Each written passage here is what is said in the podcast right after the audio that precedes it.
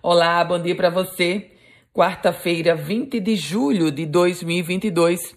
Por aqui estamos com as primeiras do dia. E olha só, pescadores de galinhos no litoral norte potiguar fizeram uma grande pesca esta semana. 12 toneladas e meia de peixe da espécie garabebel 12 toneladas e meio que foram pescadas pelos 15 trabalhadores do município.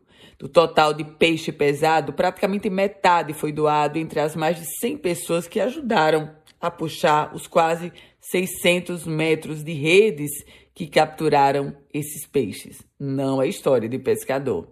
E por falar em peixe, mas em um outro contexto, um tubarão-tigre foi capturado durante uma pescaria na praia de Barreiras, na cidade de Macau, região da Costa Branca.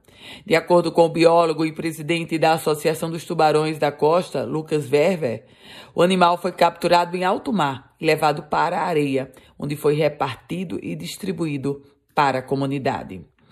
Vamos falar sobre saúde, porque faltam medicamentos básicos como novalgina, dipirona, amoxicilina e até soro.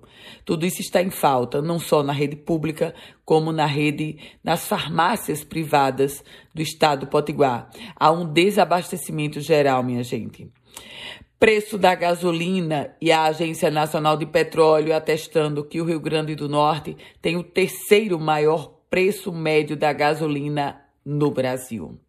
Política começa hoje, nesta quarta-feira, oficialmente o período das convenções eleitorais para o processo de 2022. O período começa hoje e vai até o dia 5 de agosto. Protesto. Motoristas de aplicativo estão fazendo recorrentes protestos em Natal, cobrando mais segurança. Tivemos um caso bem recente onde um profissional, motorista de aplicativo, foi encontrado morto, assassinado lá na cidade de São Gonçalo do Amarante.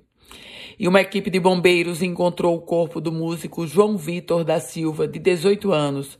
João Vitor se afogou na praia de Ponta Negra, na zona sul da capital potiguar.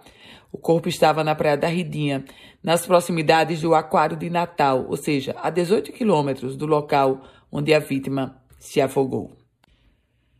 E olha, o governo do estado abriu inscrições para preenchimento de bolsas de pesquisa no projeto institucional de inovação na gestão da Secretaria Estadual de Meio Ambiente e Recursos Hídricos.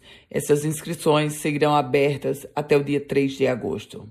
Com as primeiras notícias do dia, Ana Ruth Dantas. A você, um ótimo e produtivo dia. Quer compartilhar esse boletim? Fique muito à vontade.